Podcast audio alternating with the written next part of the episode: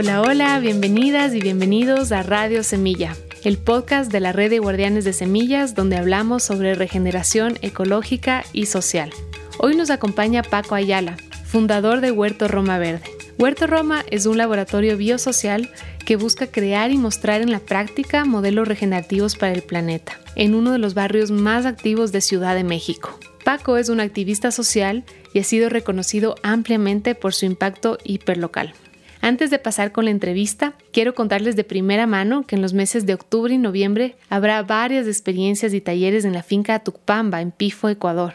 Para conocer a una de las guardianas de esta finca, pueden escuchar el episodio Educando en Libertad con Karina Damer. Para miembros de Radio Semilla, Atucpamba nos ofrece un 40% de descuento para participar en estas actividades, así que les invito a aprovechar este beneficio y activar su membresía hoy mismo en radiosemilla.com slash apóyanos. Sin esperar más, les invito a despegar con la conversación con Paco y a dejarnos de inspirar con su trabajo. Un buen viaje. Hola Paco, qué gusto estar contigo nuevamente. ¿Cómo llegas hoy? Pues llego muy contento, saber además que estoy compartiendo con los queridos amigos de Ecuador, eh, aquí en, en México, ya sabes que compartimos muchas cosas en común con los hermanos latinoamericanos. Sí, nosotros también estamos muy contentos de trazar redes, nos vemos tan parecidos, creo que todos los latinoamericanos tenemos tanto en común y tanta sabiduría que compartir, así que es un privilegio poder estar aquí contigo. Quisiera que nos cuentes un poco de dónde vienes, en dónde estás, en dónde creciste. Pues yo soy originario de la Ciudad de México, de la zona de Roma Condesa. Pues aquí me crié, me crié todavía en, un, en una ciudad pues donde podías salir a las calles a, compartir con los amigos, con las amigas, a jugar en, en los parques, en los jardines. Entonces valoré y he valorado mucho justamente el tema de hacer comunidad a través de la zona en la que vives, vinculándote con la gente, con los procesos bioculturales que se generan en, pues de donde eres.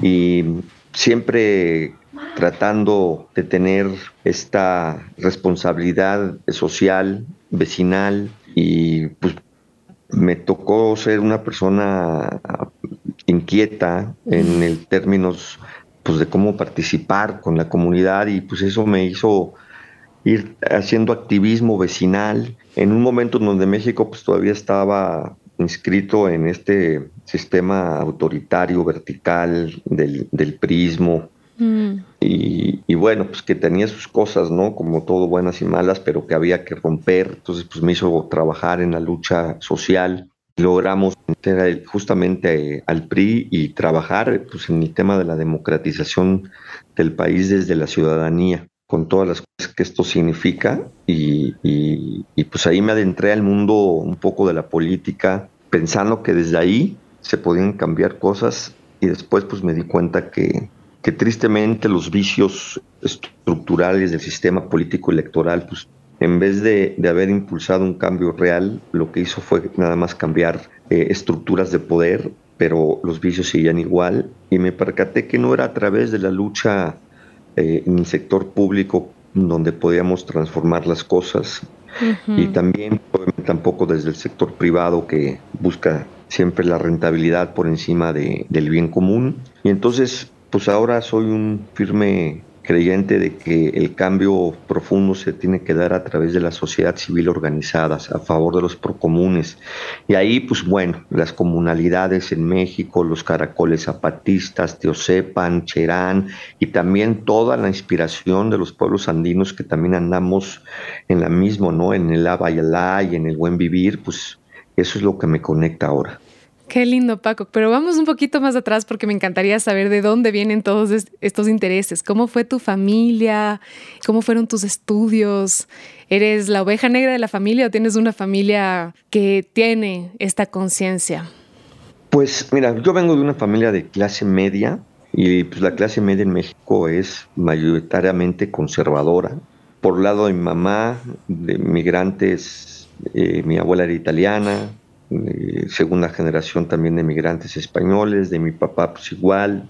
Eh, al final pues es una familia pues de un sector privilegiado en este país sin duda alguna, pero sí fue una familia, digamos, consciente dentro de todo el conservadurismo que podía desplegar. Y sí, pues sí me tocó ser como que la, oveja negra, eh, esta parte disruptiva, en donde pues siempre mis inquietudes estuvieron en temas políticos del lado de la izquierda, ¿no? Y a partir de, muy joven, pues me iba a las manifestaciones, a las marchas, y pues ahí me forjé pues esta, esta visión de que teníamos que generar justicia social, que México no podía seguir siendo tan desigual y que podríamos construir una alianza con América Latina. Yo no entendía por qué teniendo todos tantos recursos no podíamos ponernos de acuerdo en ver cómo nos apoyábamos. Obviamente muchos autores me cambiaron la vida, entre ellos Galeano, ¿no? Cuando yo leí eh, Las Venas Abiertas fue cuando así dije,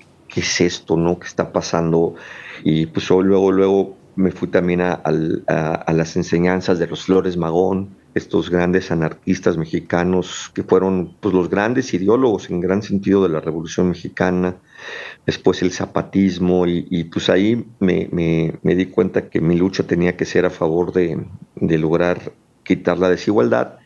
Y luego estudié derecho, un poco pensando que eh, el derecho también podía utilizarlo como herramienta de transformación y más bien me di cuenta que pues el derecho es una herramienta que generalmente está hecha para pues para fortalecer las estructuras de poder, pero ha sido una gran herramienta, eh, aunque no, no, no, la ejerzo, me, me, ayuda esa herramienta a poder trabajar en lo que estamos haciendo y pues me dio la oportunidad de conocer cómo se estructura eh, el sistema, cómo, cómo se administra, eh, pues todos los vicios que sabemos que, están detrás del poder. Y entonces decidí que en vez de ser licenciado en Derecho o abogado, que soy así medio rimbombante, mejor hacerme ojalatero social. No sé si allá en Ecuador conozcan la palabra ojalatero pero el ojalatero es el que trabaja para sacar los golpes de los coches, ¿no? Y volver a hacer que la lámina se recomponga. Y en Tepito, que es un barrio bravo aquí en el corazón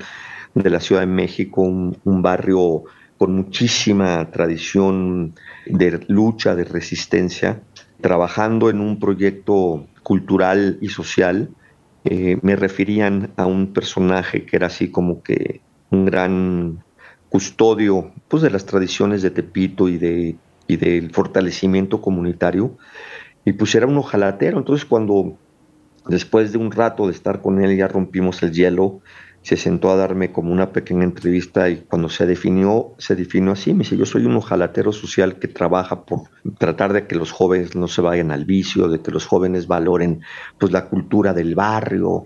Entonces a mí me, me encantó y dije, pues sí, cierto, yo también quiero ser un ojalatero social y entonces pues yo hago eso, ¿no? Trabajo también por, por fortalecer lazos comunitarios porque sé que lo, más resiliente es generar comunidades que se integran a sus entornos locales. Y desde ahí empecé a trabajar para concebir lo que es La Cuadra, que es la asociación civil que formamos hace ya más de 12 años, que es eh, La Cuadra, porque pues, de nada sirve pensar en grandes cosas si no nos hacemos cargo de lo que está enfrente de nosotros de manera más inmediata. La jardinera, la banqueta, las relaciones sociales que tejemos, las relaciones de convivencialidad. Entonces, pues hacemos hiperlocalismo. Entonces, desde ahí vengo tejiendo acciones hiperlocales con visión global, ¿no?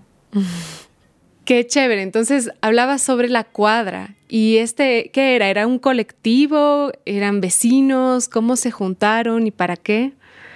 No, la cuadra es una asociación civil que formamos justamente para poder trabajar en un proyecto que empezamos a hacer de era hagamos periodismo hiperlocal en el perímetro de la Roma Condesa que abarca siete colonias es una zona no muy grande, pero sí muy activa, con muchísimas cuestiones culturales.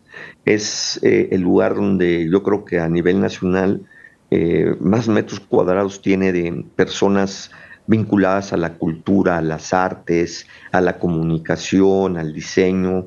eh, está pues prácticamente en el corazón de la ciudad y tiene pues también una amplia gama de arquitectos, de, pues de todo lo que es la tendencia, digamos, que pasa en México, esta zona, pues es muy rica. Entonces, pues yo dije, aquí tenemos los mejores, de los mejores restaurantes, de las mejores galerías, entonces, ¿cómo podemos hacer barrio? ¿Cómo podemos generar un cambio para que la gente se involucre más allá de pensar que cualquier solución debe de venir únicamente de parte del gobierno o de la inversión privada.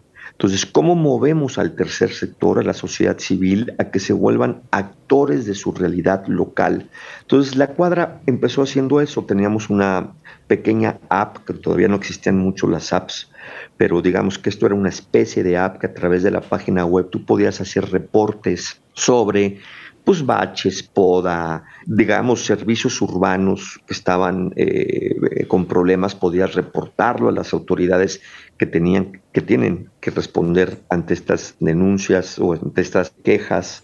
Y también hicimos un mapa delincuencial, porque en ese momento estaba la cosa pues, bastante fuerte en la Ciudad de México sobre, sobre asaltos, robos, etcétera. Entonces, ahí podrías tú decir, a ver, en tal esquina, entonces podías generar un mapita de georreferenciación. Y fíjate qué interesante, esto lo, sacamos de una aplicación en África que se llamaba Usha, Ushamidi, que hacía justamente eso, entonces pues ahí logramos eh, replicarla y hacíamos eh, periodismo hiperlocal, íbamos a, a galerías y hacíamos pequeñas entrevistas a restaurantes, inauguraciones. Entonces la idea era generar este tema de comunidad y así empezamos, empezamos a limpiar los pósters de publicidad, empezamos a hacer eh, arreglos en jardineras, convocando a vecinos y eso dio paso a que un día en un terreno baldío de 8.200 metros cuadrados, casi una hectárea, que yo me di cuenta que estaba en riesgo de, pues de perderse por los desarrollos inmobiliarios, ¿no? Otro centro comercial más, ya sabes que decíamos, no, por favor, pues decidimos ocuparlo para hacer Huerto Roma Verde. Entonces, pues ahí se nos llevó toda la energía. Entonces, Huerto Roma Verde es un proyecto de la cuadra, de la asociación civil. Y la cuadra la podríamos definir como que es, em, impulsamos y desarrollamos proyectos de regeneración socioambiental. Entonces, la cuadra tiene varios proyectos en curso, no solamente a nivel ya de la Ciudad de México, sino también asesorando y dando consultoría a otros proyectos al interior del país, ¿no? Tenemos ya presencia, digamos, de, actividades en, en varias entidades y pues ahí vamos, trabajando desde esta trinchera, somos una asociación civil, eh, ya también pues registrada bajo las leyes mexicanas, ¿no? que también ayuda para poder pues, generar eh, convocatorias las podamos, podamos concursar en convocatorias, nos dimos de alta para ser una asociación eh, sin fines de lucro con deducibilidad hacendaria, entonces también ayuda a que podamos bajar recursos que son deducibles de impuestos hasta cierto porcentaje, entonces pues es la manera en que podemos eh, encontrar financiamiento en el tercer sector, que como me imagino que allá también no debe de ser fácil, ¿no? Entonces en eso andamos. Qué fantástico. ¿Nos puedes contar un poquito más de, Huerto Roma Verde? Pues Huerto Roma Verde ha sido una cosa increíble porque pues empezó rescatando justamente un terreno baldío, como les decía, que eh, era parte de la huella de edificios que se cayeron tras el sismo de 1985. Ahí había dos, los dos edificios más grandes de un multifamiliar que se llama Multifamiliar Presidente Benito Juárez, que todavía quedan algunos vestigios y algunos edificios de lo que fue un, proyecto increíble de, de, un arquitecto muy famoso mexicano, Mario Pani, que también hizo la unidad Tlatelolco, que es mundialmente conocida. Pero bueno, estos edificios eh, grandes colapsaron con el sismo del 85 y pues mucha gente falleció y se perdió el patrimonio de muchísimas personas. Este terreno quedó abandonado 27 años, creándose pues un terreno insalubre, inseguro, y estaba ahí siendo presa de, pues, de malvivientes, eh, la gente tiraba basura, pues lo que pasa generalmente cuando algo se abandona. El terreno es propiedad del ISTE. El ISTE es una institución federal mexicana de seguridad social que le da servicio de salud y prevención social a todos los trabajadores del Estado. Es, digamos, como un ente que se creó después del México postrevolucionario, que, que cubre justamente la salud y, hizo cosas increíbles. Y ahorita, pues, tristemente, con el modelo neoliberal, desde, el 82 lo empezaron a desmantelar. Y el ISTE también dentro de las cosas que hacía era procurar vivienda a los burócratas. Entonces, después del sismo del 85, el ISTE se queda con ese terreno, pero pues nunca lo usó lo dejó abandonado como en otros muchos eh, lugares del país también, otros terrenos.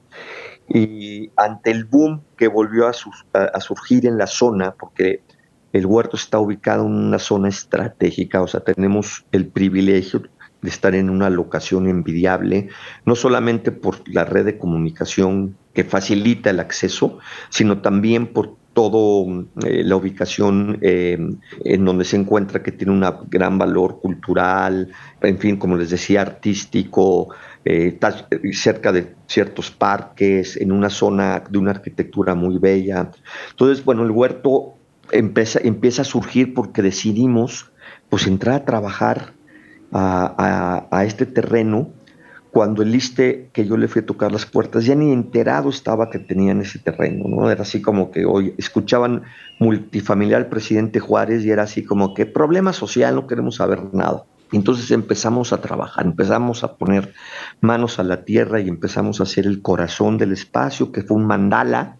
Es un mandala, que es el huerto, que es un huerto pues bastante grande, y eh, empezamos a hacer pues, el área de composta, la casa de semillas, los baños secos y convocando a vecinos y fue impresionante cómo la magia surgió, ¿no? Cómo ahora sí que las cosas se, se alinean para que de pronto este espacio empezara a ser como un imán que empezó a atraer a distintas organizaciones de la sociedad civil, colectivos, colectivas, que empezaron a, proponer cosas y así empezamos a tejer una, una red de, gente que empezó a, trabajar eh, eh, no solamente con la tierra, sino también haciendo pequeñas obras de teatro, poniendo cine al aire libre y fuimos construyendo el espacio con materiales naturales, empezar a hacer bioconstrucción con materiales eh, naturales reciclados y, una cosa fue dando a la otra y hoy es un espacio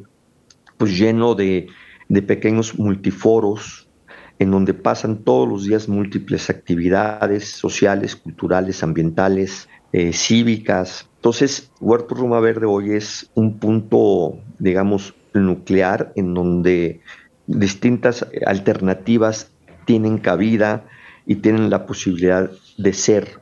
Y obviamente al ir creciendo, pues también, ya sabes, entre envidias o qué está sucediendo en ese terreno, pues nos cayó el liste, ¿no? Ya después de que eh, las autoridades empezaron a, a preguntarse qué está sucediendo ahí, resulta que, nos cae, nos cae los abogados del ISTE y empezamos pues un, ya sabes, pues, un primer em, conflicto que dio paso a que nos pidieran el terreno, nosotros dijimos que no, y obviamente ya nos demandaron, perdimos el juicio porque pues, evidentemente lo teníamos que perder, pero eh, el huerto ha logrado generar una raíz comunitaria tan importante que vincula con más de 280 organizaciones de la sociedad civil, con prácticamente todas las grandes universidades de, México y también universidades del extranjero.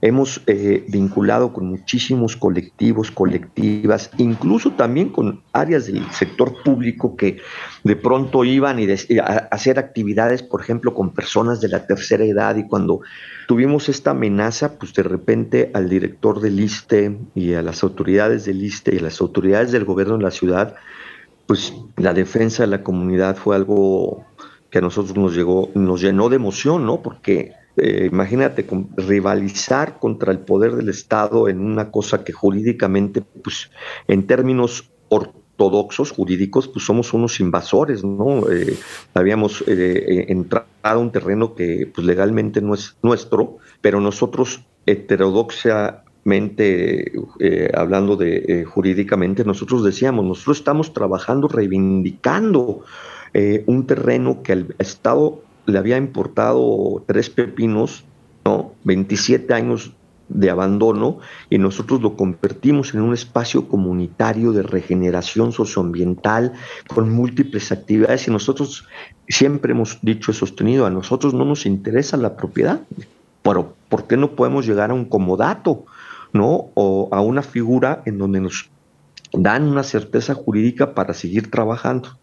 Entonces, pues en esa lucha andamos, en esa lucha de resistencia, esperando que algún día pues esta, yo lo, lo llamo un poco la soberbia del Estado, porque lo que no, no quieren es dejar un precedente de que efectivamente puedes tú eh, reivindicar socialmente eh, terrenos que están abandonados, tanto por el sector público como por el sector privado, y que puedas la comunidad hacer uso de ellos. Entonces, algo que es muy importante y que eran de los argumentos que le decíamos a muchos de estos funcionarios que, ya sabes, tienen siempre la foto ahí de, los grandes líderes revolucionarios en sus oficinas o en sus centros de trabajo, pero que ya están ahí nada más eh, de adorno y han olvidado lo que estos ejemplos sociales en muchos sentidos dicen, entre ellos, por ejemplo, el general Emiliano Zapata que decía que la tierra es de quien la trabaja, ¿no? Y nosotros decimos que es cierto. Y, y, nosotros ampliamos esto y decimos los espacios públicos y privados abandonados son de quienes los ocupan con fines comunitarios. Y eso es algo que hemos sostenido y hoy ya muchos eh, colectivos lo han estado empezando a, pues también a lanzar como bandera, ¿no? Y otra algo que también decimos y sostenemos es que no puede haber justicia social si antes no hay justicia ambiental. Entonces, pues ahí vamos, creando estas nuevas formas de sentir pensar, ¿no? Que están combatiendo esta racionalidad neocolonialista que todavía sigue eh, impregnada en muchas de las estructuras sociales, políticas y económicas que, pues, que tenemos, ¿no? Qué fantástico, Paco. Me surgen tantas preguntas que es difícil saber por dónde comenzar. Pero una de ellas es que veo que mencionas muchísimos temas que se abarcan en la permacultura. Entonces, he visto también que Huerto Roma tiene un diseño permacultural y quería preguntarte si es que fue a propósito o si la permacultura llegó a tu vida y a Huerto Roma después de iniciar estos procesos. Pues mira, yo ya había estudiado la permacultura, yo ya había eh, estado apoyando y participando en pequeños huertos en la Ciudad de México y traíamos ya una agenda cultural ambiental importante, haciendo recolección de, residuos sólidos, sobre todo PET en ese momento, trabajando con, con organizaciones para toda la problemática de las heces caninas y cómo compostearlas. Ayudé a poner las primeras bicicletas gratuitas en la Ciudad de México. Entonces ya este componente lo veníamos trabajando pues ya varios años atrás. Pero eh, definitivamente eh, pues la magia cuando, cuando está el huerto empezando a, tejer todo esto, pues sí fue un ejercicio en donde a, quienes estábamos al frente, ¿no? que era Pili Hernández, Piero Barandarian, Fermín Espinosa y muchos amigos que, fueron grandes aliados y, siguen siendo grandes aliados, que están trabajando directa o indirectamente en el proyecto todavía. Eh, empezamos a, tejer esto y pues eh, sin duda alguna eh, nosotros estamos muy claros de que estamos en un momento transicional. Estamos pasando de un paradigma que es el paradigma cartesiano, que tiene una visión analítica, deductiva, racional. Estamos justamente en la transición eh, hacia el paradigma biosistémico. Entonces, ese es como el gran paraguas, ¿no? Este es eh, eh, el paradigma biosistémico es el paradigma a través del cual nosotros visionamos lo que va a ser posible construir en un mañana, pues más, más vinculado a la integración, más vinculado a este sagrado femenino y a esta visión de la biología como la ciencia que nos va a permitir imaginar cómo podemos hacer estructuras sociales, económicas y políticas. Así como la física y la química fueron las dos grandes ciencias que catapultaron el paradigma cartesiano, la biología y el conocimiento intuitivo, el sagrado femenino, van a ser las dos grandes factores que van a catapultar el paradigma biosistémico. Y de a partir de ahí, pues empezamos a tejer un montón de cosas bien interesantes. Eh, Piero, que es mi amigo, mi socio en La Cuadra y en Huerto Roma Verde, pues empezamos a tejer esto. Y entonces eh, el gran paraguas es el paradigma biosistémico y tenemos dos grandes pilares. El primer gran pilar es el conocimiento de los pueblos originarios y el segundo gran pilar es la permacultura. Entonces, cuando nosotros tejemos esto, eh, la flor de la permacultura, que como saben se representa con siete, pétalos, la transformamos y la convertimos en un jicuri regenerativo de siete gajos. Para quienes no sepan lo que es un jicuri, el jicuri es el peyote, también se le conoce como el peyote, que es esta planta de poder que eh, los pueblos wixárika sobre todo utilizan de manera sagrada. Entonces, ¿por qué nosotros eh, hacemos este honor al jicuri, pues bueno, porque entendemos que eh, las plantas sagradas, la medicina ancestral de nuestros pueblos, pues también son eh, formas en que conectamos para poder sensibilizar la importancia de volver a, visualizar pues, a la Pacha, ¿no? Como dicen ustedes allá, a la Pachamama. Entonces, pues en eso, en eso empezamos a, a darnos cuenta que además, si hay un futuro posible, este futuro se va a tejer a través del conocimiento que los pueblos originarios de, América, de toda América, desde el norte hasta la Patagonia, de África, de eh, Asia, pues han venido resguardando eh, y que no lo podían sacar, o más bien lo, custodiaron, pues porque el pensamiento occidental avasallador, que eh, sin condenarlo, porque pues, también trajo algunas cosas buenas, pero que al final, hoy por hoy, está claro que está en una profundísima crisis, ¿no? O sea, la crisis climática es en realidad una crisis civilizatoria occidental. Occidente ya no puede dialogar con lo que eh, eh, el mundo necesita se estancaron y están justamente en este, en este uruboros apocalíptico, ¿no? Que, no los está dejando salir, por eso están profundamente deprimidos en Europa, por eso Estados Unidos está como está, y, y, lo que puede generar una esperanza para todos, incluso incluyéndolos a ellos, es pues el conocimiento de los pueblos originarios, ¿no? Es volvernos a conectar con la madre tierra, con la Pachamama, es volver a, a saber que no solamente la ciencia eh, es un factor de conocimientos, sino también existen otros sentires que se conectan de manera intangible en una urdimbre de sentires, pensares y de conocimientos intuitivos que están ahí, ¿no? Y la otra, pues sí, la permacultura como esta herramienta de orden, ¿no? En donde los siete grandes ejes de la permacultura pues se recomponen para, para generar regeneración, ¿no? Ahorita lo que el, mundo requiere es que seamos capaces de regenerarlo, ¿no? Y me refiero a algo importante porque el planeta con y nosotros va a seguir el sistema mundo que hemos creado nosotros dentro de esta visión antropocéntrica es la que tiene que modificarse para que podamos volvernos a conectar y, que haya pues la posibilidad de que podamos hacer estructuras sociales, económicas y políticas que, que dialoguen con la natura. Eh, nosotros decimos siempre que en el paradigma teocrático que antecedió al paradigma cartesiano, el primer gran pacto fue del hombre con los dioses. En el paradigma eh, cartesiano, el pacto fue entre los hombres, ¿no? El contrato social.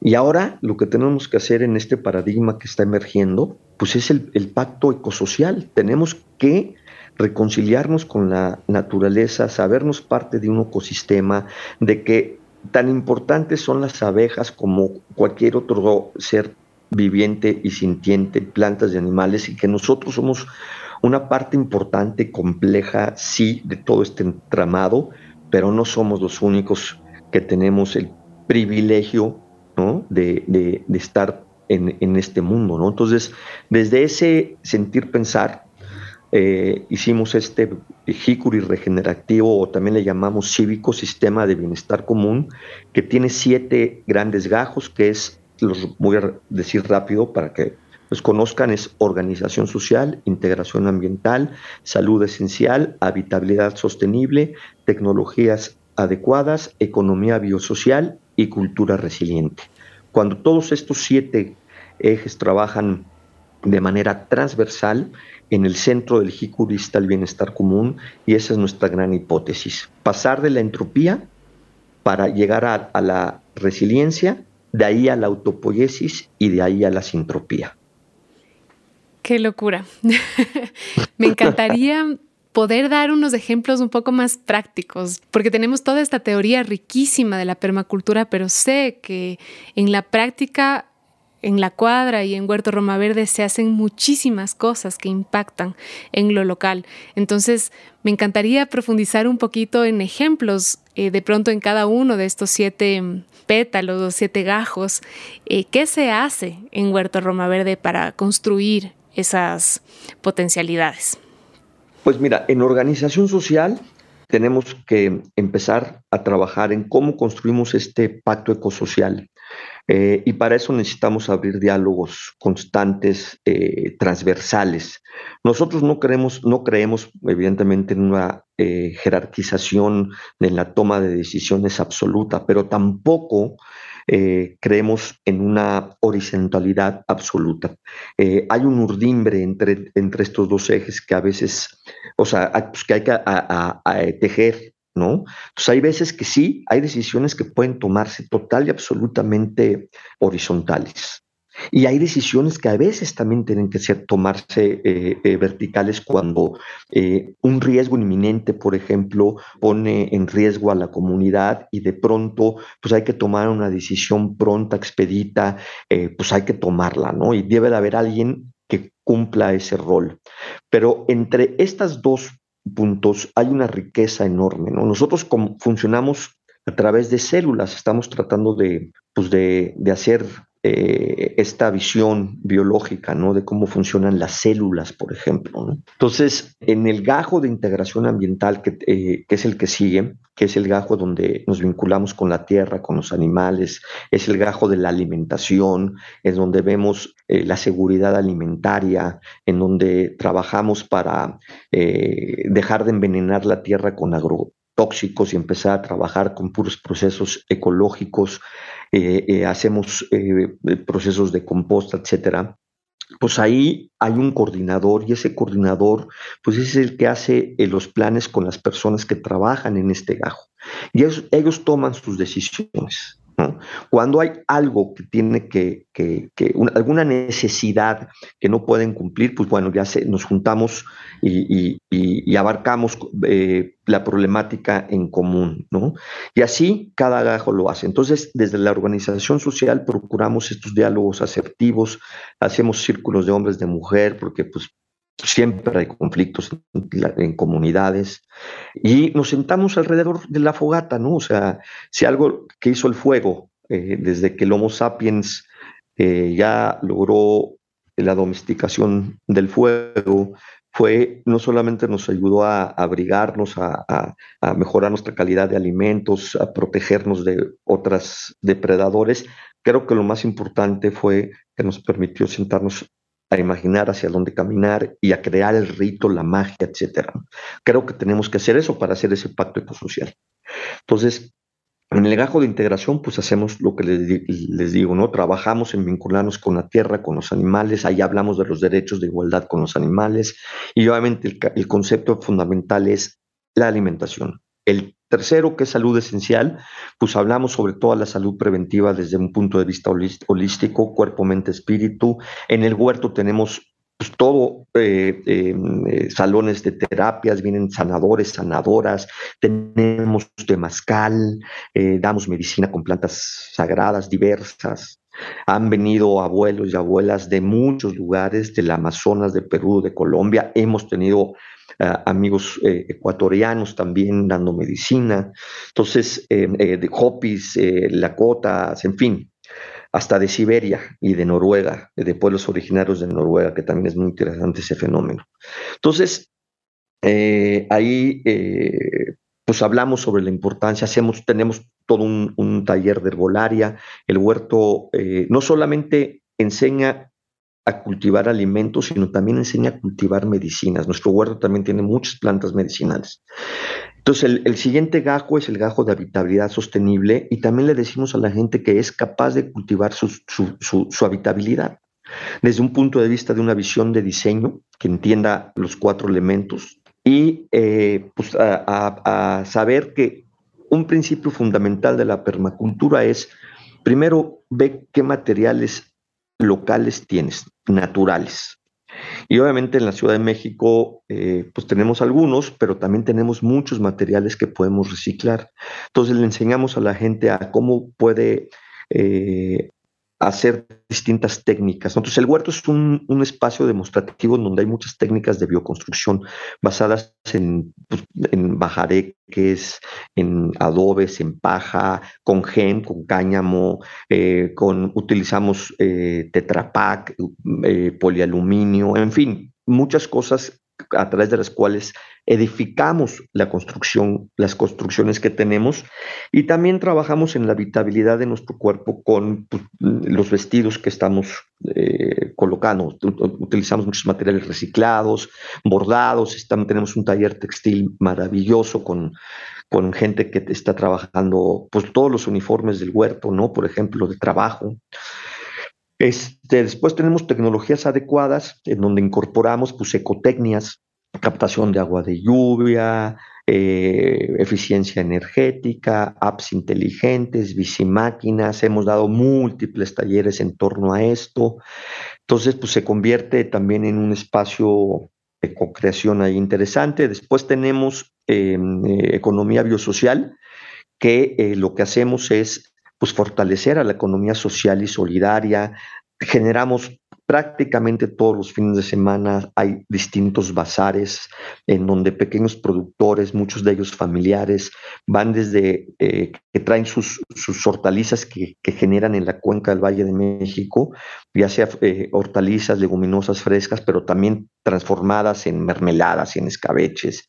Y no solamente eh, alimentos, sino también joyería, ropa. Entonces tratamos de, pues, enfrentarnos a pues, estas tiendas de convivencialidad que además nosotros les, llamamos aquí los templos de la diabetes, que tú te paras y el 95% de lo que venden es pues, mm, alimentos chatarrizados que están enfermando a la gente, ¿no? Entonces tratamos de, decir aquí hay estas opciones que son diferentes. Y por último, en cultura resiliente, pues tenemos cine, teatro, danza, yoga, en fin, eh, ceremonias de cacao, ceremonias de, de, tabaco, este, obras de teatro diversas para niños, para adultos. Eh, entonces, eh, pues eso es, eso es lo que, que, sucede en el huerto. El huerto es una célula biosocial en donde estamos empleando esta herramienta, la permacultura, para tratar Em, de, irradiar hacia, hacia afuera y de eh, contagiarnos también del saber de otros espacios que están haciendo lo mismo, porque lo, ahorita lo que hay que hacer, al igual que las células lo hacen en la biología, empezar a vibrar fuerte, generar una masa crítica que nos permita disipar la estructura hacia niveles más complejos de organización social, política y económica que tengan que ver con el paradigma biosistémico. Qué inspirador, Paco. Bueno, me, siguen surgiendo más preguntas. Antes de la siguiente, yo quería preguntarte sobre una instalación que vi en las redes sociales de Huerto Roma Verde que se llama Chicken Itza. Y me pareció tan curioso desde el nombre, ¿no? Y quería contarles a las personas que nos escuchan que se den una vuelta, pero que básicamente yo lo que vi era una estructura lindísima, casi que una escultura para albergar gallinas con piedras talladas y rememorando la cultura ancestral. Entonces me pareció una conjunción tan creativa y que es un acercamiento artístico, creativo, chistoso a una solución permacultural. ¿Nos quieres contar un poquito cómo surgió el Chicken Itza? Sí, claro. Bueno, pues nosotros tenemos también eh, dentro del gajo de integración ambiental, pues todo el tema de la vida animal. Entonces, tenemos eh, gallinas, gatos, pues hay un montón de ardillas, tenemos tortugas, peces, hemos tenido conejos y muchos de ellos rescatados. La gran mayoría de la, comunidad del huerto es vegetariana, vegana, aunque también pues, hay algunos que comen carne, pero siempre desde el, respeto al, libre pastoreo. Entonces, pues para nosotros el poder rescatar, por ejemplo, gallinas viejas que de pronto sabemos que las van a matar porque ya no ponen huevos como. Entonces, pues ahí hemos hecho esta conciencia y eso eh, nos obligó a pues, mejorar las condiciones y a aprender también, pues hemos ido aprendiendo a base de muchos errores, porque luego nos dejaban, por ejemplo, o nos dejan cajas con animalitos en la puerta. Entonces llegamos y ahora a ver qué nos dejaron, ¿no? Entonces, desde perros, gatos, conejos, gallinas, en fin. Entonces, eh, alguna vez nos, dejaron unas gallinas, las metimos con las demás gallinas y resulta que esas gallinas venían enfermas y nos mataron a prácticamente toda la... Fue así muy traumático. Entonces, hemos ido aprendiendo. Entonces, en, ese sentido, pues ya tenemos a, una veterinaria aquí de tiempo completo trabajando con nosotros. Eh, entonces, eh, para mejorar las condiciones, llegó, fíjense qué chistoso, un arquitecto polaco, Alexander, que es un arquitecto, pero también es un artista. Entonces, eh, él dijo, no, yo quiero ser el gallinero. Y además, como pasa con muchos extranjeros, y sobre todo de Europa, ¿no? que llegan aquí y se enamoran de los pueblos originarios, entonces él está muy metido en temas de arqueología, ¿no? Entonces, a través de utilizar de estos maderas que se utilizan para la construcción, que las utilizan y luego las tiran, que aquí le decimos polines, rescatamos varios polines y él hizo una estructura como si fuera una pirámide. Entonces a él se le ocurrió decir, oye, es que esto es como si fuera Chichen Itza, ¿no? Entonces mm, todos nos botamos de risa y, y, yo le dije, sí. Entonces eh, lo empezó a hacer y a mí de repente se me ocurre que así como está esta figura del Mol, que es una figura que sucede mucho en Mesoamérica, pues lo que hicimos fue un pollo mol, le cambiamos la cabeza y mandamos a esculpir la piedra con un maestro, también está ahí. Entonces es, es la verdad quedó increíble y tenemos pues gallos, gallinas, se ha incrementado la población y se ha convertido en un punto de atracción, efectivamente. Y también tenemos la casa de los gatos, en fin, ahí va con toda esta tema de la vida animal, que vincula mucho sobre todo a los niños, ¿no? Que es lo que nos interesa. Claro, qué belleza, me encanta, me encanta el nombre, me encanta también cómo a través de la risa nos podemos involucrar mucho más, ¿no? Porque a rato siento que tenemos esta ansiedad climática y el sufrimiento de ver cómo están nuestros ecosistemas, pero al mismo tiempo a través del juego, de la diversión, también hay un impacto. Quería preguntarte un poquito más hablando de, la arqueología y de, de Chichen Itza, eh, ¿cómo sientes que influye la cosmovisión de los pueblos originarios en, Huerto Roma?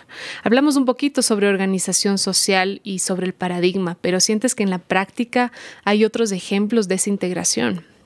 Sí, sin duda alguna. O sea, nosotros el huerto pues siempre desde hace ya muchos años ha estado abriendo las puertas a los pueblos originarios diversos, pues que llegan y que piden el espacio para reunirse, eh, que llegan a dar medicina.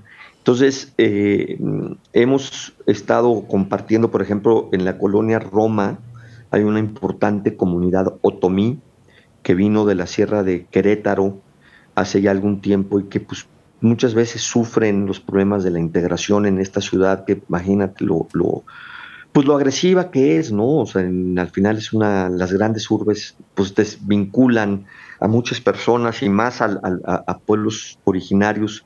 Entonces nosotros estamos todos los martes, van eh, niños otomís a integrarse, eh, respetando obviamente también sus tradiciones y sus costumbres, y se hacen ahí círculos de palabra, Ahora estuvimos justamente con otra eh, gran representante de Humahuaca, una cantante eh, Marita de Humahuaca, que por cierto es maravilloso eh, su canto. Entonces vino a, darnos pues, todo lo que es la concepción andina, entonces se juntó una buena cantidad de gente. Por cierto, viene ahora también un, abuelo boliviano increíble de nombre Julián, va a, está haciendo un diplomado sobre pueblos originarios y Huerto va a ser como, va a dar una de las sesiones. Y bueno, pues así con, somos eh, el, el temazcal, ya está considerado un calpuli de náhuatl eh, eh, por, por, pues por, la Organización de Pueblos de la Nahuacac. Entonces, eh, el huerto pues, es un espacio en donde los pueblos originarios pues, tienen su sede. ¿no? para nosotros es fundamental eso. ¿no? Entonces, hemos recibido hace poquito, recibimos un abuelo Hopi increíble, John Littleson, que vino también a, compartir qué es la felicidad dentro de los pueblos Hopis. Hemos tenido a una abuela de Siberia y a una, pues no era tan abuela, pero digamos que sí traía todo el, conocimiento ancestral de pueblos originarios de, Noruega, que también fue interesantísimo. Entonces, pues bueno, obviamente tenemos ahí a Raíces de la Tierra, que es esta kiva que tiene la tradición Dakota, y que llega lo mismo a, Chile, a Argentina, que pues obviamente en Estados Unidos pasa por México, y ellos son los guardianes del fuego del huerto en Roma Verde. Pero también pues llegan abuelos náhuatl, abuelos mayas, eh, a dar eh, medicina en, en, el Temazcal. Entonces, pues para nosotros es sustantivo, ¿no? El que los pueblos originarios sepan que Huerto Roma Verde es su casa. Qué interesante. Veo que es súper orgánico, ¿no? Veo que básicamente es abrir las puertas para todos los aportes de todas las culturas, porque a ratos pensaba que era más estructurado, ¿no? Como agarrar la tradición de algunos pueblos, integrarla de una forma más, eh, no sé, estructurada, pero qué lindo saber que es solamente la gente que va aportando y va dejando semillas en el huerto, ¿no? Sí, por supuesto. Y hemos tenido a varios maracaimes, taitas. Vinieron unos abuelos, por ejemplo, del Amazonas, de una tribu, de una comunidad que no me acuerdo ahorita el nombre, pero de Brasil, y se quedaron en el huerto. Fue increíble. Hemos tenido a, los seris, que más bien no les gusta que les digan seris, sino Comcac, pero se conoce más que son del norte de México, de Sonora este, y, estuvieron aquí los abuelos y también interesante. Entonces, pues tratamos eso, ¿no? Que la, que la gente entienda que, que en la diversidad existe la posibilidad de la gran transformación, porque este mundo neoliberal que ha intentado homogenizarnos y estandarizarnos en todo, las mismas marcas, los mismos conceptos, los mismos procesos, o sea, todo para, para generar esta homologación a este modelo paneuropeo norteamericano, pues no, o sea, hay una biodiversidad cultural eh, en, los pueblos del mundo que, pues tiene que ser escuchada y, ya no podemos seguir siendo eh, avasallada por estas visiones unilaterales, ¿no? Sí. ¿Qué recomendarías a las personas que tienen estas ganas de hacer cambios y de incidir en sus barrios y comunidades para comenzar a hacer un impacto colectivo? Pues hay que, hay que organizarse, hay que empezar a hacer estas células eh, biosociales, empezar a saber qué es lo que pasa en tu barrio, en tu colonia, en tu, en tu entidad local, hacer mucho trabajo de organización, de escuchar al otro, empezar a vincularse con los procesos culturales que hay, si hay teatro en, la localidad, pues ir y verlo, empezar a hacer economía local.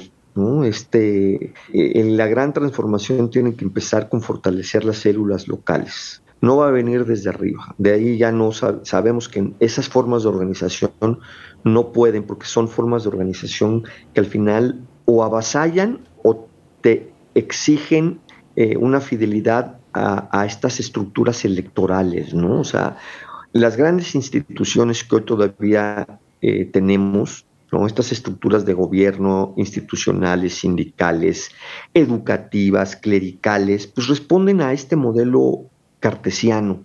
Para poder eh, romper con este modelo cartesiano tenemos que empezar a tejer formas de organización desde abajo. Y las formas de organización desde abajo pues están en la comunalidad, En Oaxaca, por ejemplo, las comunalidades o, eh, lo que hace el Ejército Zapatista de Liberación Nacional, los zapatistas en que le llaman los caracoles, que es un ejemplo increíble aquí. Cherán, por ejemplo, en Michoacán, ya eh, ellos ya no, ya no hay, los partidos políticos no entran. todo su, ejercicio de buen gobierno lo toma eh, la comunidad a través de asambleas y hoy por hoy es el pueblo que más ha avanzado en, por ejemplo, en el manejo integral de sus residuos, en sus temas de seguridad, en sus tomas de decisiones. Entonces, estamos viendo que cuando hay autogobierno, las cosas empiezan a resurgir de otra manera.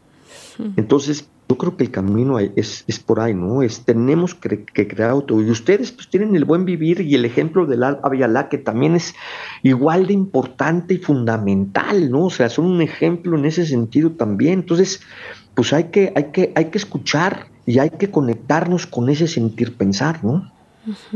Veo un reto, ¿no? Porque en la ruralidad creo que estos procesos funcionan y promueven esta organización más social, más integrativa, pero de algún modo siento que en las ciudades están configuradas para separarnos, que siguen este modelo cartesiano que dices, ¿tú ves algún, algún futuro en las ciudades? ¿Cómo, ¿Cómo sientes que deberían ser esos procesos para irlas transformando? Mira, yo, yo sí veo esperanza, porque veo que por todos lados ya se empieza a hablar de otra manera se empiezan a estructurar ciertas cosas, empiezan a surgir eh, pequeños, medianos, grandes proyectos. También incluso en la propia Europa, ¿eh? o sea, en, Barcelona, en Madrid, surgen huertos, este, están eh, también ya hablando y acercándose a este conocimiento de los pueblos originarios. Nosotros tenemos una gran cantidad de personas que vienen de, algunos países de Europa y andan conectándose con con esta, esta visión. Ellos saben que ya el, pensamiento occidental llegó a un punto en donde pues, no se traducen hacia, hacia esperanza, sino hacia el apocalipsis. Entonces, ¿qué están tomando?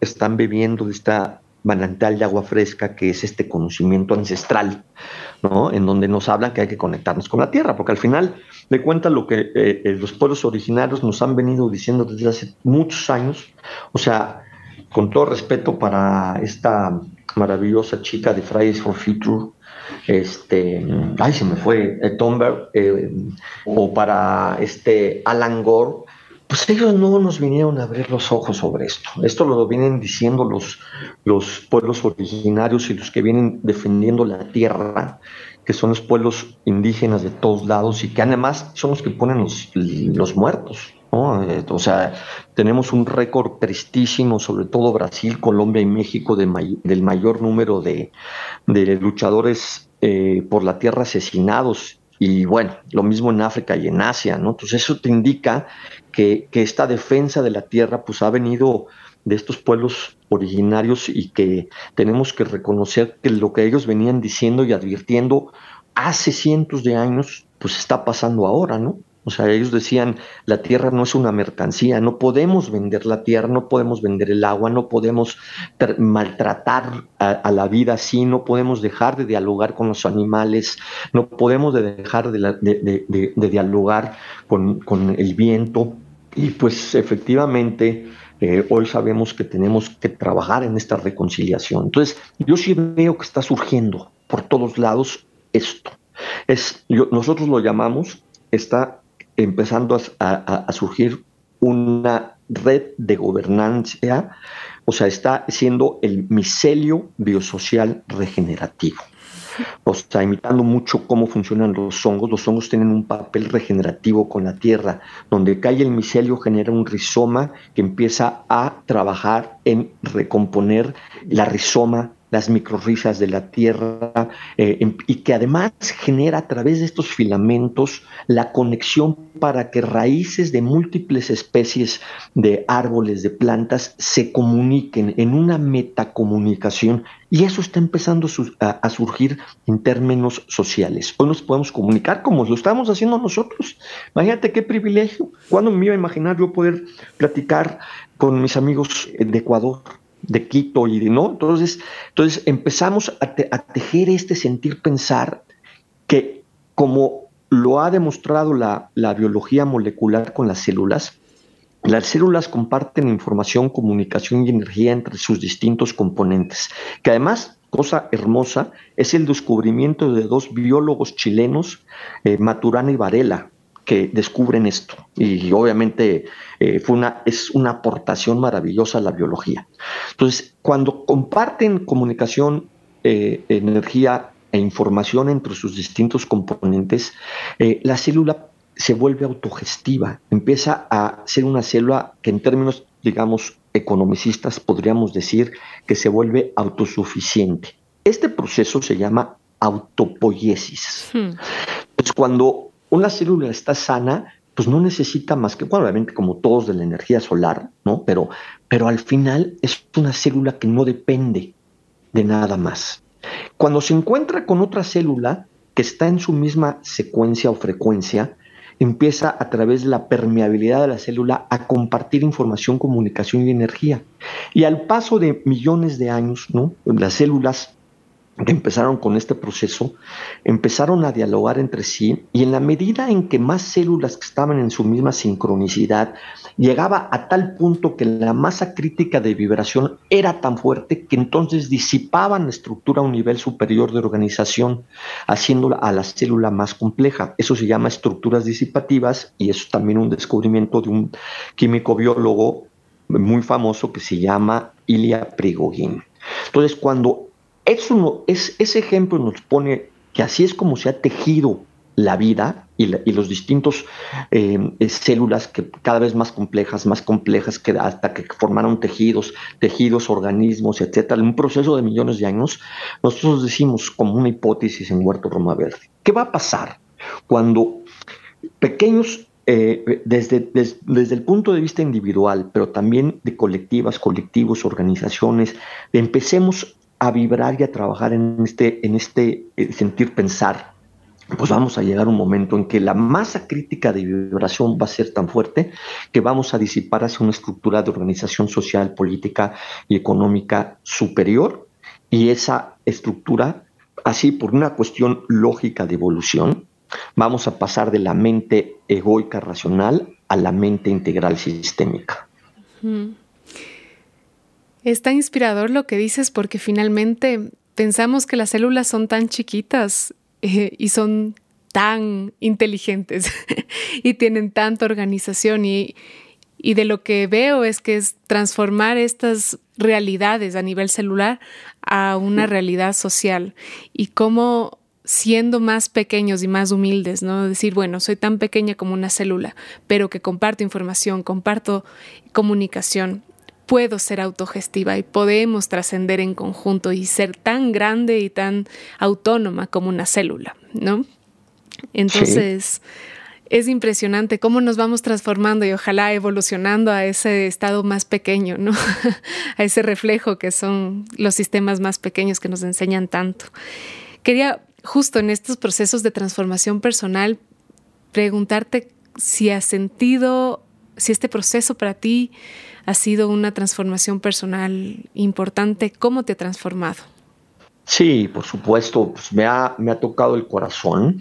Debo decir, por ejemplo, que también conocer y adentrar un poco en el taoísmo hace ya algunos años, pues también me, me quitó esta mente racional, mecanicista, eh, basada en este método, en esta epistemología, ¿no? del método científico que nos inculcan desde niños, ¿no? Que esa es la única manera de llegar a la verdad.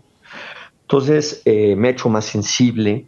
Obviamente también debo decir que ha sido un proceso en donde también a veces, pues sí me, me, he llegado a deprimir, ¿no? Porque cuando volteo y veo todo lo que se nos está viniendo encima por esta visión antropocéntrica y que, que nuestras autoridades, tanto públicas como los grandes empresarios como que todavía no les cae el 20, ¿no? Entonces yo digo, ¿cómo es posible que esto siga sucediendo? Entonces, eh, que a veces el egoísmo rotundo sobre, sobre lo que sucede, ¿no? La gente a veces pues no quiere perder el confort, la inmediatez, ¿no? Que prefiere no hablar de los temas porque, eh, fíjate esta anécdota que cuando yo leí me quedé eh, así impactado cuando empezó a, ya a ser insostenible para las grandes corporaciones contaminantes, sobre todo las petroleras, de que pues, las emisiones de dióxido de carbono, sobre todo, estaban siendo las causantes más importantes de, pues, del calentamiento global, lo que hizo British Petroleum fue contratar a la empresa de comunicación, una agencia de comunicación de las más famosas de Inglaterra, para decirle, oye, crea una aplicación, un algoritmo que podamos medir la huella de carbono de cada persona. Pero tú te dices, bueno, ¿y, por qué British Petroleum encarga esto? Claro, lo hace porque así nos pasó la culpa también. Y al pasarnos la culpa y la responsabilidad de que tú también generas huella de carbono, entonces ellos se disculpan y dicen, es un problema de todos y de todas. Entonces, bueno, eso a mí me, cuando yo lo leí, yo, dije, no lo puedo creer, ¿no? O sea, es, entonces, ¿qué es lo que tenemos que hacer? Romper los, los miedos, em, eh, empezar a trabajar para ser más resilientes, evaluar cómo estamos consumiendo, tratar de disminuir siempre lo más que podemos nuestra tasa de consumo, nuestra tasa energética. Y entiendo que los principales responsables no somos los que habitamos en este mal llamado tercer mundo, sino los principales responsables son los que habitan en el mal llamado primer mundo, que tienen unas tasas de consumo per cápita que por mucho rebasan la, eh, de nuestros pueblos, ¿no? Sobre todo Estados Unidos, que consume casi un tercio de la energía mundial y es el 6% de la población. Imagínate la, la, la simetría, ¿no? Entonces, ¿qué es lo que estamos viviendo? Estamos viviendo el que estos países, ¿no? El, sobre todo el norte global, Europa Occidental, Estados Unidos, Japón, Canadá, Australia, pues no quieren perder su, su, confort, ¿no? Esta, esta alta cantidad de consumo energético y, y el mundo los está subsidiando estamos subsidiando la vida pues, de todos los eh, eh, europeos que consumen lo que consumen, de todos los norteamericanos que consumen lo que consumen. Y imagínate lo que esto significa para que estos países entiendan que tienen que bajar su tasa de consumo porque no hay, no hay, no hay, no hay recursos planetarios capaces de, de dotar más esta situación. Y obviamente también se cae el discurso de todos los líderes de, los países en vías de desarrollo, como también se les dice, que nos venden la promesa de que algún día vamos a llegar a vivir, que podríamos llegar a vivir con el sueño americano. Eso no existe, esto se acabó. Tenemos que recomponer toda nuestra realidad en torno a que tenemos que vivir mejor con menos. Y vivir mejor con menos quiere decir que tenemos que dejar atrás todos los, buen, los bienes suntuarios y superfluos, ¿no? Porque es además una promesa de desarrollo súper desequilibrada.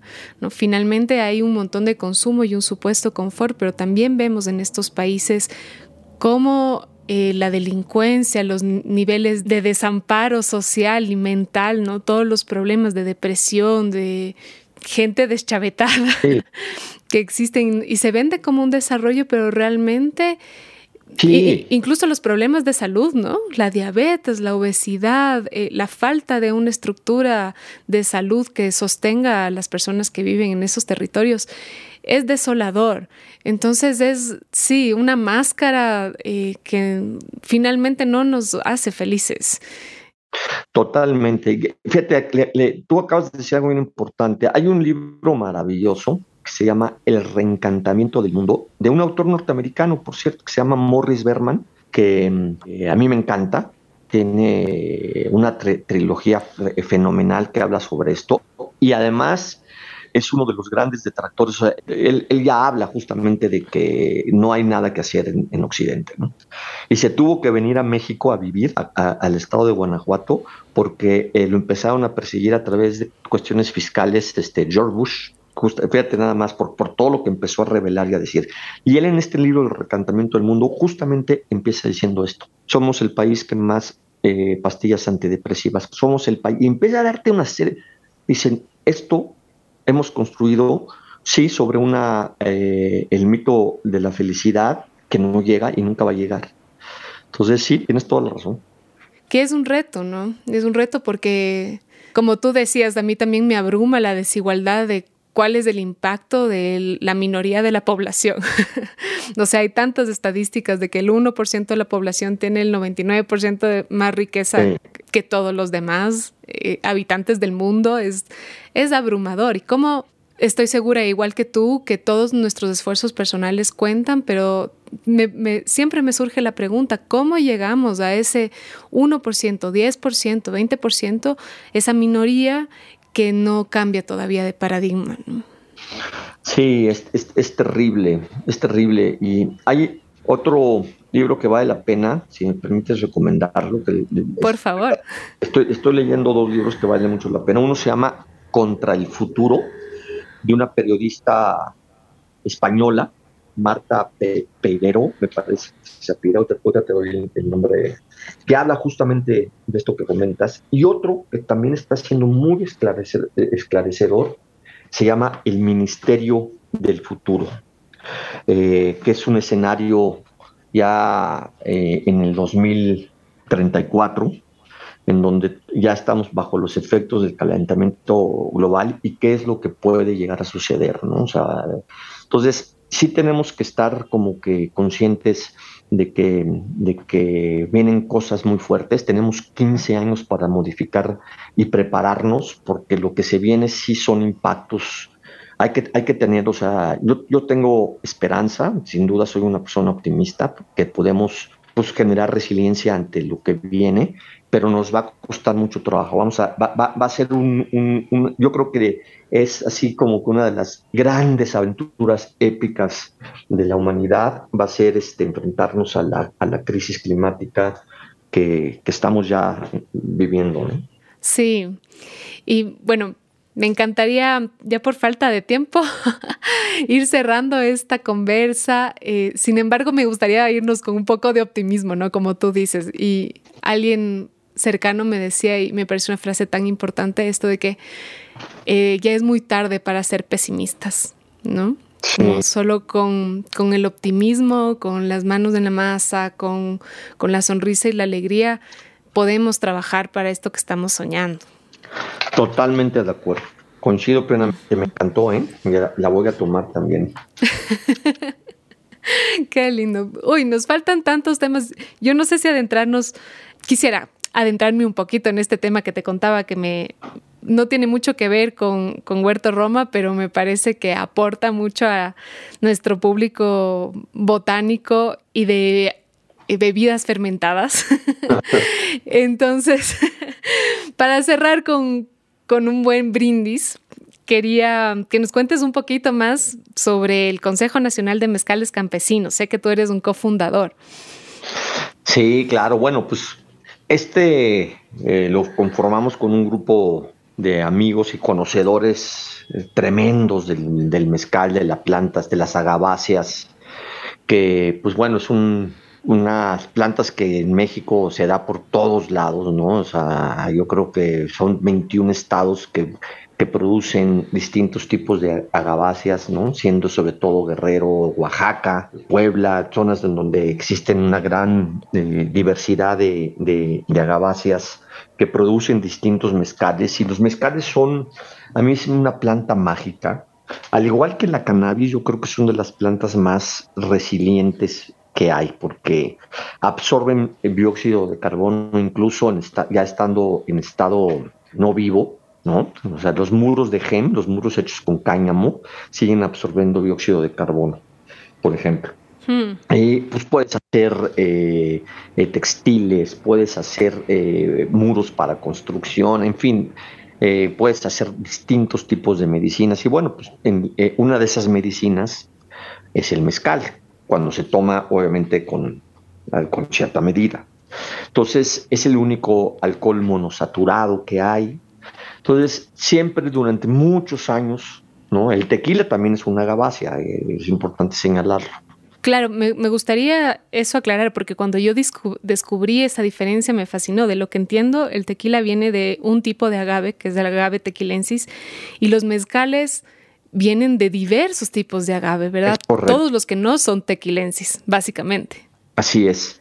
Pero fíjate, eh, con el, con, en la década de los ochentas, mediados, se empezó a poner de moda el tequila. Y al decirte poner de moda, es que de pronto las clases medias empezaron a beber tequila, porque antes, dentro de estas divisiones sociales, beber tequila era así como que eso nada más lo, beben los, la gente que no tiene recursos, ¿no? Pero de repente se pone de moda y la industria tequilera pues tiene un boom impresionante.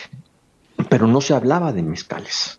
Solamente, obviamente los mezcales venían haciéndose y produciéndose de manera tradicional, artesanal, por los grandes maestros y maestras mezcaleros que había, eh, que hay todavía en muchas regiones del país. y llega un punto en que pues le toca también al mezcal ponerse de moda. Entonces, el fenómeno que empezamos a ver fue que, así como al tequila, de pronto la industria del alcohol lo toma y empieza a quitarle los grados, empieza como a industrializarlo, se pierde mucho de estos sabores, de esta tradición tequilera, para volverse un producto mercantilizado, que ahora ya incluso hasta lo compraron empresas de Estados Unidos, tristemente, a las grandes eh, marcas mexicanas que habían. Entonces, lo que nosotros nos planteamos fue, no podemos permitir que se pierda esto, no podemos permitir que la industria del mezcal se vuelva eso, en una industria, sino tenemos que defender el patrimonio biocultural de cada región, eh, darle a los maestros maizcaleros eh, pues un estatus y un reconocimiento y que se respeten sus formas tradicionales de producción. Entonces a partir de ahí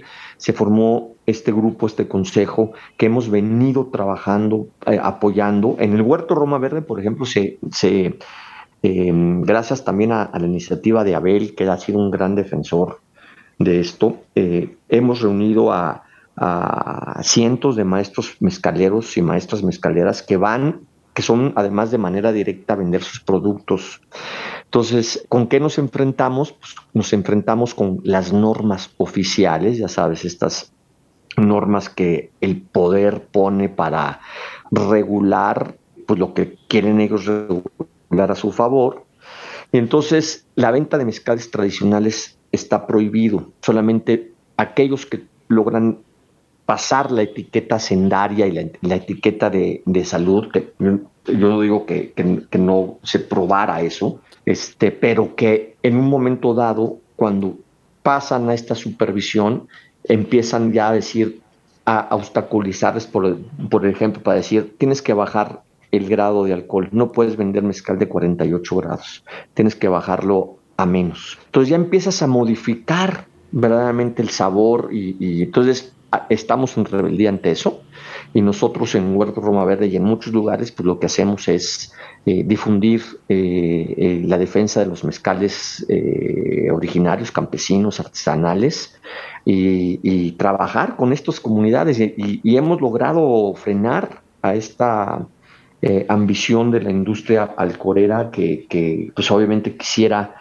quisiera que no existieran estos mezcales para que ellos pues se apoderen como se apoderan de todo. Entonces, el mezcal en México está ya desde hace varios años, pues digamos que de moda, que, nosotros decimos, esperemos que, no sea moda, sino que se convierta en un modo de respeto de los valores bioculturales de muchos campesinos mexicanos mexicanas que están eh, poniendo sus saberes, porque no se trata solamente de, producir una bebida etílica, se trata de todos los procesos que trae el que, o sea, el que existe el mezcal. O sea, los murciélagos son los que polinizan el mezcal.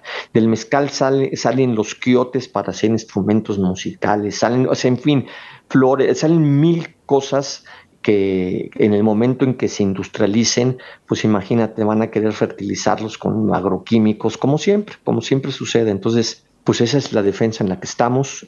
En el huerto siempre van a poder encontrar los mejores mezcales, una variedad impresionante de agaváceas, de mezcales de todo tipo que, pues que vale la pena que prueben.